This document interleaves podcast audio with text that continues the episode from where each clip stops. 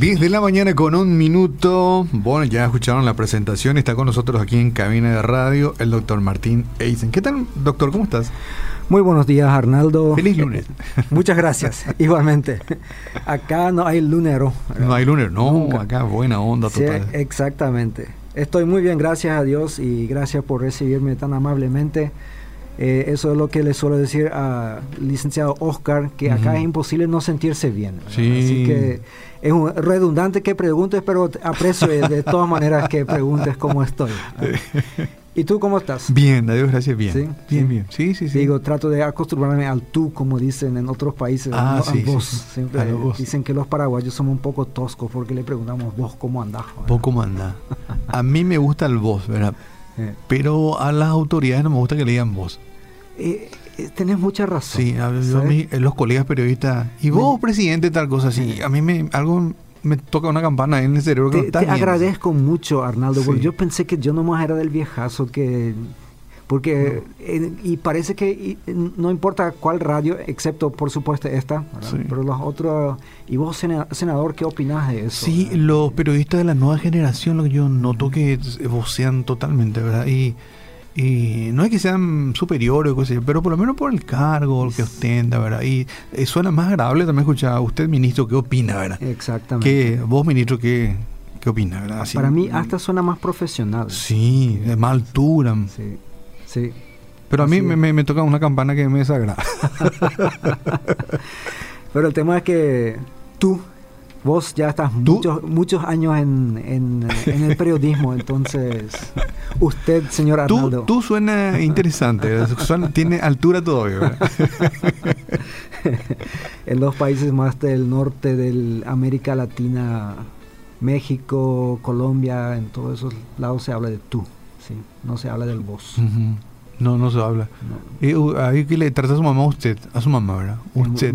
¿Cómo señala el respeto, verdad? En Centroamérica hacen así. Sí. Usted. un poco. Mm. Lo que podemos aprender. Sí.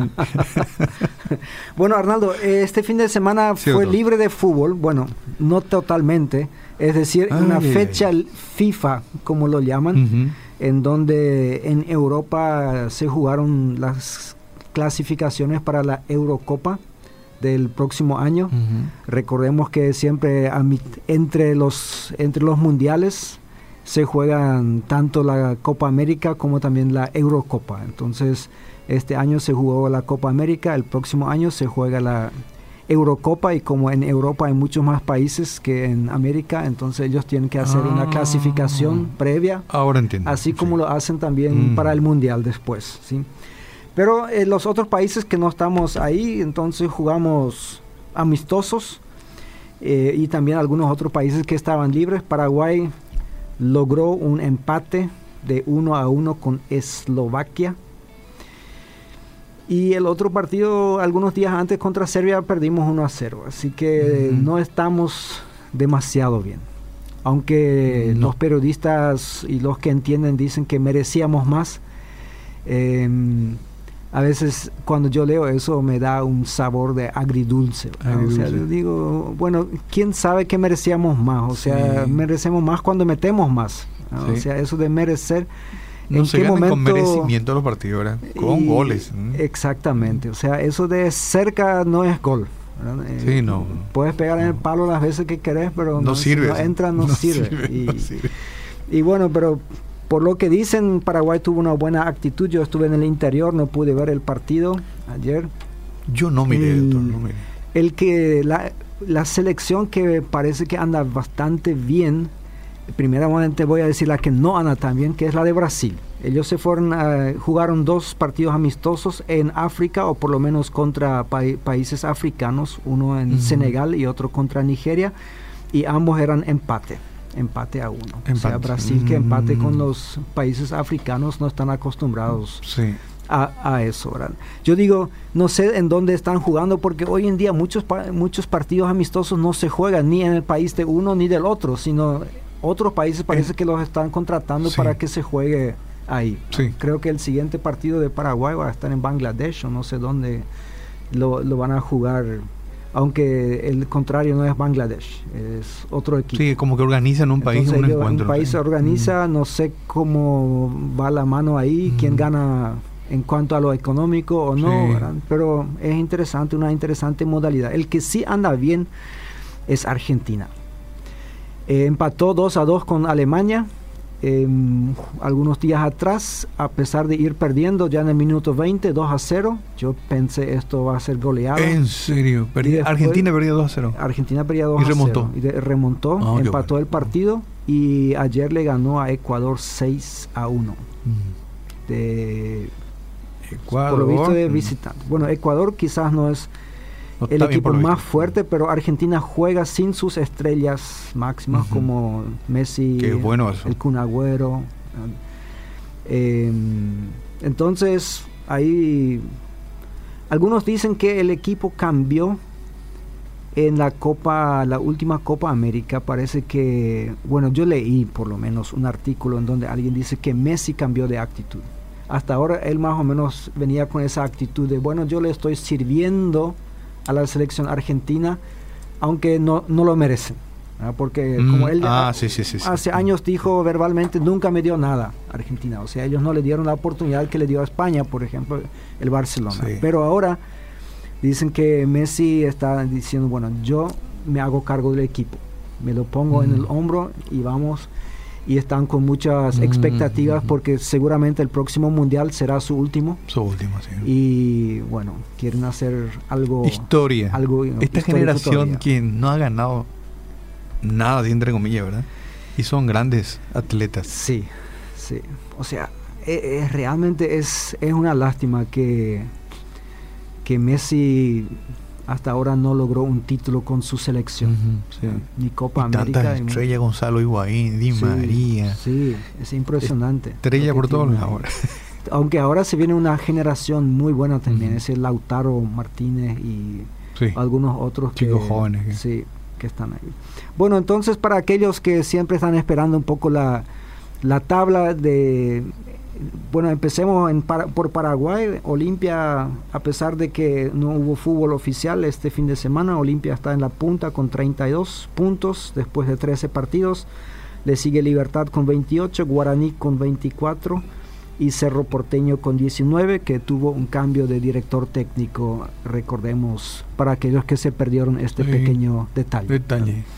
Vino un director técnico de Argentina con muchos laureles, Miguel Ángel Russo, y se fue sin muchos laureles de acá. En Europa, en España, el Real Madrid es el puntero con 18 puntos después de 8 partidos. El Barcelona está en segundo lugar y el Atlético Madrid en, 15, en tercer lugar con 15 puntos. El Barcelona tiene 16. Después eh, habíamos comentado aquí algunas veces con Oscar que en España se daban cosas interesantes porque clubes pequeños se estaban metiendo ahí en la pelea, pero parece que después de ocho partidos todo volvió a la normalidad. Sí, se ahí está otra vez, los tres clubes grandes están encabezando las posiciones. En Italia no hay cambio para nada, la Juve otra vez tiene está puntero el noveno año seguido, el décimo ya uno empieza a perder la cuenta para mí es aburrido mm. cuando nueve veces el mismo club sale campeón, eh, más en una liga tan importante como la italiana. ¿Es el equipo de Ronaldo? Eh, Sí, sí, sí, ah. es el equipo. Pero antes de que él venga ya sacaron seis campeonatos, así que no es que... Están pensando en otro campeonato. Eh, y eso es lo interesante ellos. Ellos a pesar de salir campeones constantemente se están reforzando con grandes jugadores. están, por lo visto se quieren eternizar ahí en el primer puesto. El Atalanta está en segundo lugar con 16 y el, el, el o la Internacional con 15 puntos en tercer lugar. La Sampdoria, en donde juega nuestro compatriota Edgar Barreto, está en último lugar y también tuvieron cambio de director técnico ahora y quieren probar si no andan un poco mejor, con el siguiente. En Alemania sí, ahí se dan algunas cosas más interesantes. Por fin hay un puntero que no se llama Bayern Múnich y en este caso tiene un nombre larguísimo y rarísimo que es el Borussia Mönchengladbach. 16 puntos después de 7 partidos. En este equipo está nuestro compatriota Julio César Villalba. de 21 años, exjugador de Cerro Porteño. Todavía no jugó, pero está ahí. Así que ah, está esperando cuando le necesiten, cuando las papas Doctor, ¿te, ¿te, acordás de aquel, aquella transmisión tan linda por la imagen, la forma de narrar de fútbol alemán? No sé en qué década se pasar, en el, en el 90, en el 80, por los canales de aire eh, yo escuché de eso, eh, sabes que yo me crié en el interior donde no, había tele. Ah, Entonces, lastimosamente te tengo que decepcionar. pero sí, yo escuché, muchas personas me hablaron. Fútbol alemán, este, sí, hace ya décadas, ¿verdad? Se, se, pasaba y tenía muy buena imagen, ¿verdad? tecnología antes de cámara alemana y muy buen narrador. Daba gusto mirar, sí. En español narraba. En español, sí, en español. Fútbol alemán se llama el programa. Muy qué bueno, qué bueno. En segundo lugar está el Wolfsburgo, de donde vienen los vehículos Volkswagen, de esta ciudad, con 15 puntos. Y después sí viene el Bayern Múnich con 14, pero lo comparte con cuatro otros equipos. Eh, o sea, cinco equipos están con 14 puntos. Eso en Alemania, en Inglaterra. El Liverpool este año tomó bastante distancia rápido después de nueve partidos, tiene 25 puntos. El Manchester City, el actual campeón, tiene 16, está a nueve puntos de distancia, pero solamente jugó ocho partidos, o sea, podría acercarse un poquito más, pero no mucho. Y el Arsenal está con 15 puntos también después de ocho partidos en esta posición. ¿Fuiste en, Europa, doctor, a un estadio y a mirar fútbol, estando por ahí en Alemania, por ejemplo? Nunca me fui a los estadios más grandes, me fui a ver en, en, la se llama la Mercedes-Benz Arena, en el donde juega el Stuttgart. Bueno, ahora viene la segunda pregunta. Bueno, dale. Eh, acá te va al estadio y tiene así rejas y barandas, sí. eh, eh, tiene quinchado, cosas así, ¿verdad? Para que nosotros lo, no entremos en la cancha. Pero uno mira en la televisión que no, no tiene ni muralla y nada no tiene, ¿verdad? ¿Es así? Es así. Es así. El ¿Cómo te voy a Es una cárcel, ¿verdad? Sí. otro detalle, ¿verdad? Eh, yo he visto una película hace años en donde en un colegio también se tenía así tipo jaulas para separar los alumnos y un director mandó quitar todo y dijo, trátalos como animales y se van a portar como animales. Ah, sí, sí, sí. Ah, como seres humanos y se van a portar como seres humanos. Mm. No sé si es muy optimista esta frase, pero un poco es así. En, Europa tuvieron muchos problemas, especialmente en Inglaterra, y ahí ellos tomaron medidas drásticas. O sea, en primer lugar, la UEFA, que es la, lo que sería la Conmebol en, en, América, en América del Sur, ¿verdad? La UEFA es la de Europa. Y ellos suspendieron a todos los clubes ingleses por cinco años de todas las competencias internacionales. Después de un partido desastroso en ah, donde se mató a casi 40 italianos. A pesar de que ya no se jugaba más en Inglaterra, se jugaba en otros lados, los hinchas viajaban ahí, armaban desastre ahí. Se suspendió todos los clubes, así que los clubes estaban, se vieron afectados y parece que los clubes recién hacen algo cuando se le toca el bolsillo, porque esos, las competencias internacionales son, las que, que más ingresos te dan. Entonces los clubes tuvieron que hacer algo y sabes, a esta gente violenta se la tiene identificada. Se la tiene identificada en mm, Inglaterra, en mm. Alemania, en Paraguay, en todos lados. Sabemos quiénes son. ¿Quiénes son? Mm. La única pregunta es si estamos dispuestos a hacer algo o no. Claro. Y acá hasta ahora no estamos muy dispuestos, porque en Argentina tampoco. O sea, siempre yo viví cinco años en la Argentina por motivos de estudio y se sabían quiénes eran los líderes de cada hinchada. Sí, se conocen. Y, pero gozaban de alto respeto y la policía por lo visto no podía tocarles porque no sé quién estaba. Hasta le tienen miedo, sí. Ahí en Inglaterra entonces lo que ellos hacían, sacaban esas listas de quiénes eran los más pochincheros, los más violentos, y les suspendieron de, de venir al estadio. Pero ¿cómo se aseguran de que no van al estadio? a la hora del partido tienen que presentarse en la comisaría local y ahí tienen que ver el partido por televisión con, los policías. y ellos tienen la lista ahí. Ah, qué bueno. Y cada uno que no viene se lo busca y mm. queda adentro por dos semanas. Sí. Qué interesante. Entonces, eh, remedio santo, ¿verdad? No santo, no, sano, ¿verdad? Lo que sea. Y, y yo creo que por eso hoy en día se pueden dar ese lujo de tener eh, las canchas así realmente abiertas, accesibles, sí, parecen mucho más amigables, ¿verdad? No, no tan no una jaula. ¿verdad? No una jaula, porque a veces uno no sabe quién se protege de quién ahí.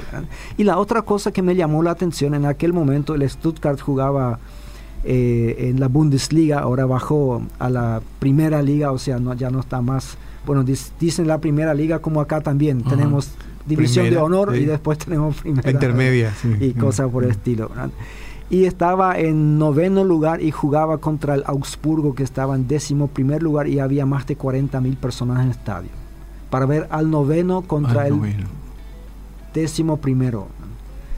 Yo digo eso en Paraguay mm, solamente si juega Cerro Olimpia se llena un estadio y ahí no importa contra quién jugás la gente viene y llena los estadios es, otra cosa bueno eh, Arnaldo el tiempo va volando rápidamente al rally el Transchaco Rally creo que está perdiendo un poco eh, la notoriedad e importancia que tuvo en décadas pasadas, en años pasados, me di cuenta que, por ejemplo, una de las estaciones de radio muy tradicionales que solía transmitirlo antes, este año lo sintonizaba y no, estaba ahí.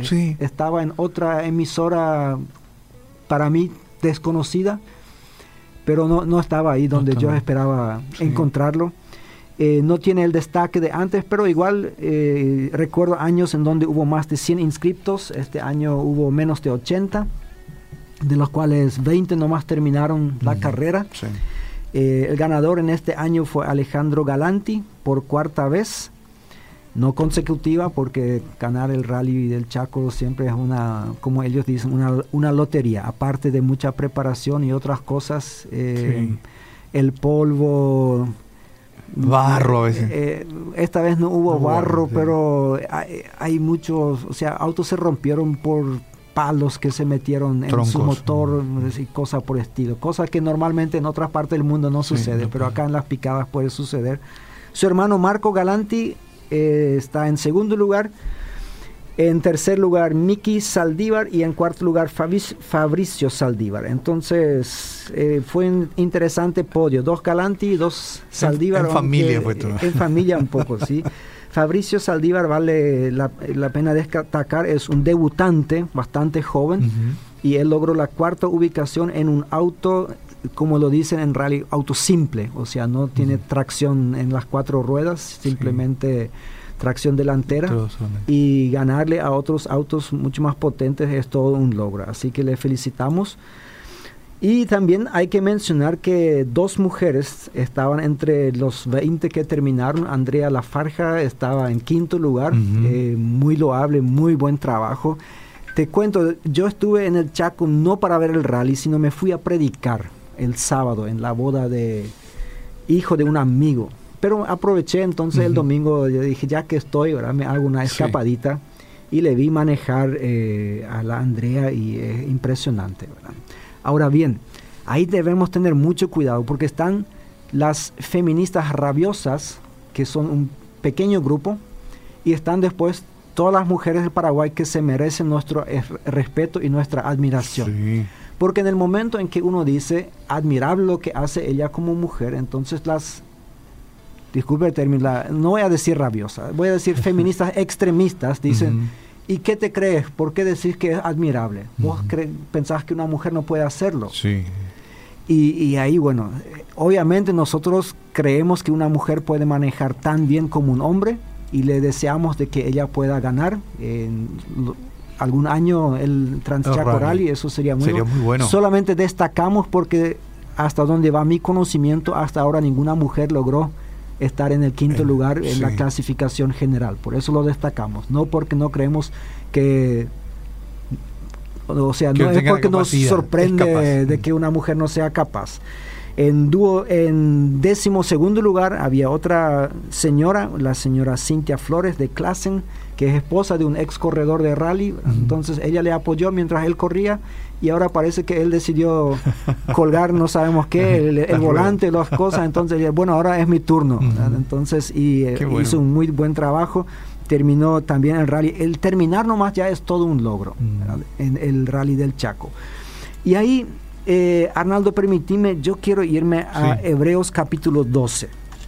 Obviamente no había rally del Chaco en aquella época en que se escribió la Biblia, no había vehículos, pero ahí dice, un pasaje bastante citado en muchos casos, por tanto también nosotros, que estamos rodeados de una multitud tan grande de testigos, despojémonos del lastre que nos estorba, en especial del pecado que nos asedia, y corramos con perseverancia la carrera que tenemos por delante. Y ahí está el tema de la carrera.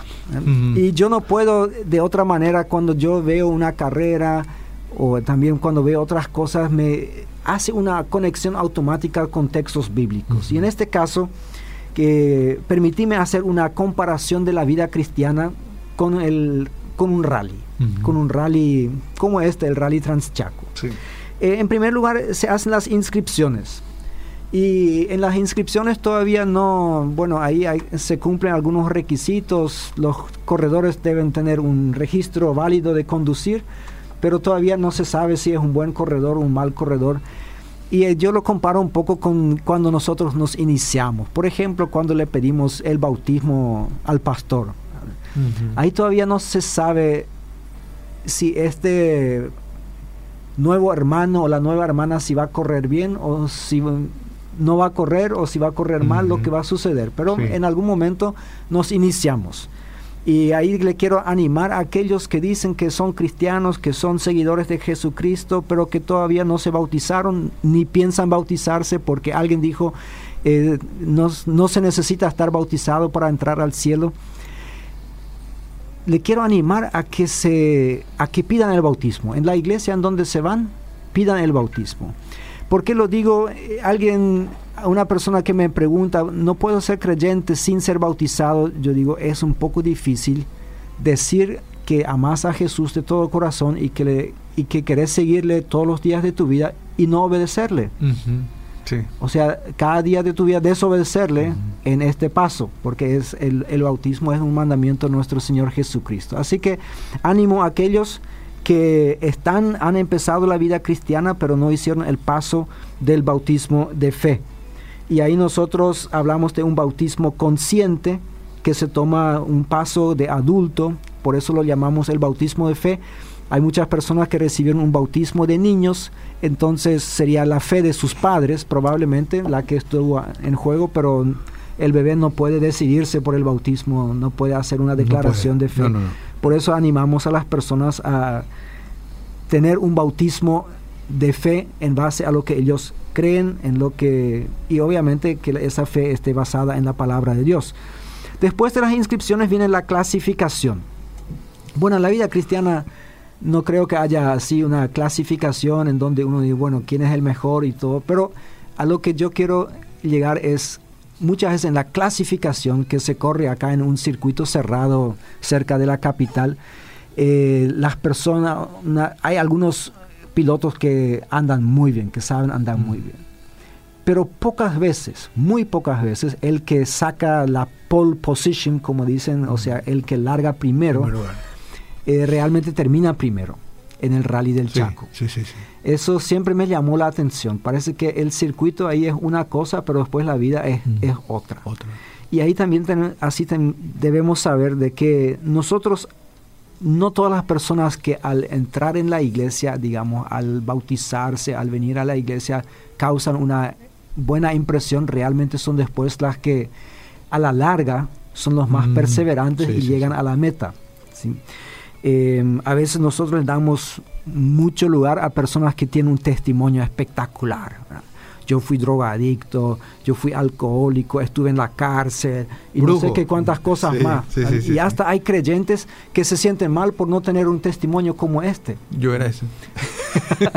y eh, un, personaje que actualmente es el, el director de nuestro programa de rehabilitación en la cárcel, el licenciado Ignacio Chamorro, hace años eh, le dijo una vez porque vino una persona que había estado a su cuidado y se ofreció para dar testimonio en la iglesia y él le dijo, primeramente hace dos años de iglesia y de buen testimonio y después vas a dar tu testimonio. Ah, a mí me pareció cruel al principio, pero después yo entendí, porque a veces a estas personas se les da un estatus de estrella. ¿Sí? se pasan de iglesia en iglesia contando sus testimonios y cuando se acaba la luz, la cámara, también se acaba la acción en muchos casos, lastimosamente. Por eso es importante que más allá de la clasificación corramos las etapas. El rally del Chaco tiene tres etapas y si usted le pregunta a cualquier piloto te va a decir que cada etapa tiene es una etapa especial. Mm. Todos saben que la primera etapa no es la más difícil, ahí pero ahí ya caen más o menos 30 vehículos sí o sí se van a quedar por ahí. Fuera. La segunda etapa suele ser la más difícil ahí en el Chaco. Y la tercera ya es para mantener más el ritmo y normalmente el que gana la segunda etapa tiene muy buenas posibilidades para llegar primero a la, a la, meta. En la vida nosotros también tenemos distintas etapas. No digo que la segunda sea más difícil que la primera o que la tercera es para regular nomás, pero debemos saber que nosotros estamos en distintas etapas de la vida. Y en cada etapa hay momentos difíciles por los cuales nosotros debemos pasar y ahí lo que más me, gusta, bueno, quizás no debería decir lo que más me gusta, pero una cosa que me gusta mucho de los rallies es que no tienen problemas en pedirle auxilio al auxilio, valga la redundancia. Sí. Hay muchos auxilios de por ahí que obviamente a los que somos chaqueños a veces nos, nos preocupan y nos molestan con su exceso de alcohol y otras cosas, pero el motivo por el cual están, el motivo original, es para ayudarle al corredor y a su auto y ni bien el corredor nota algo que ah, no anda bien con el auto, ya comunica por radio que eh, por favor en el siguiente punto ahí donde voy a parar, revisar, qué sé yo. Que le espere. Eh, sí, que le espere ahí porque quiere cambiar la rueda o porque algo en el motor no suena bien o porque algo golpea ahí en la suspensión, cualquier cosa. Y yo diría, si nosotros los creyentes haríamos eso, ni bien notamos que algo empieza a no andar bien en la vida, que algo está fallando en nuestra vida como creyentes, si hay nosotros inmediatamente pediríamos auxilio. Hay tantos hermanos en la iglesia que, hermanos, hermanas, que tienen las habilidades, quizás son buenos consejeros en lo psicológico o en lo emocional, quizás te pueden aconsejar en lo financiero, quizás te pueden ayudar en lo moral. Pero nosotros muchas veces esperamos, no le pedimos ayuda a nadie hasta que la cosa no va más, hasta que revienta todo. Y bueno, ahí ya tiene que venir la grúa nomás para alzar y, sacar ahí de la, carrera. Entonces, esto es una buena cosa. No, no seamos más orgullosos como los corredores de rally. Si el corredor de rally tiene ese orgullo, no, yo, yo solito voy a arreglarme, está perdido. Necesita un equipo. Sin equipo no puedes ganar el rally. Y ahí está la, importancia de la iglesia y por eso es, es, tan importante que nos seamos bautizados y seamos integrados a una comunidad de fe porque es ahí en donde nosotros recibimos el, la ayuda, recibimos el auxilio, el socorro que nosotros necesitamos para correr en nuestra carrera de la vida.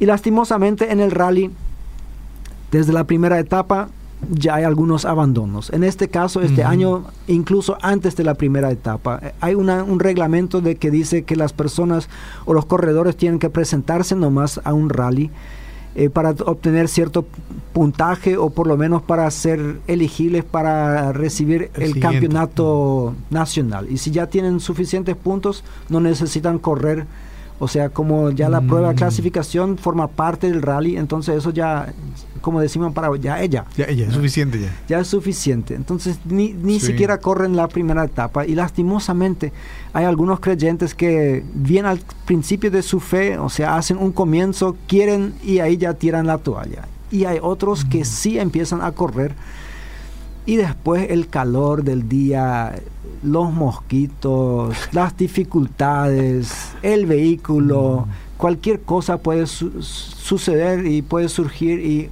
uno abandona la carrera. En este caso, como hemos visto, 57 vehículos abandonaron, solamente 20 llegaron. y, y, esta es una de las cosas que más me preocupa de nuestras iglesias, eh, Arnaldo, porque nosotros todos estamos en iglesias en, en donde en cierto momento había gente que hoy en día no está. Y si se fueron a otra iglesia, vamos a bendecirles y desearles que reciban bendición en la otra iglesia y que sean de bendición. Pero si, si no se fueron a ninguna iglesia, si están nomás en sus casas, si están, como diríamos, en el rally, en la cuneta ahí, eh, y no se mueven nada, Entonces a estas personas hoy les quiero animar, les quiero decir, llamen, llamen a la grúa, llamen al pastor, llamen a un hermano de la iglesia, díganle, yo quiero otra vez, yo quiero meterme en el rally. Hoy en día hay un reglamento que se llama el reenganche, el famoso, eh, en donde no voy a explicar largamente porque ah, por ahí ni, siquiera entiendo bien lo que es, pero un auto que no termina una etapa, después sí tiene la oportunidad de entrar otra vez en la siguiente etapa y de alguna manera terminar el rally. Creo que no puede ganar el rally. Pierde puntos. Sí, algo por el estilo. Pero es así como el rally del Chaco, cualquiera que llega a la meta después de tres etapas es, un ganador. Sí. Eh, lo mismo que en un maratón. O sea, cualquiera que termina los 42 kilómetros con 600 metros es, un ganador. O sea, no podemos decir otra cosa. No importa en qué lugar llega, pero es un ganador. Y así también en la vida cristiana. Eh, ya llegaron tantas personas antes de mí, así que yo no puedo pretender ser el primero, pero sí yo quiero correr la carrera de tal manera de que de llegar, ¿sí? de, eh, no sé si el auto va a estar íntegro, como siempre dicen los pilotos. Bueno, el auto se comportó muy bien después en cada entrevista, está íntegro, dicen está un poco golpeado y todo eso, una, una etapa muy difícil, pero estamos con ánimo para seguir.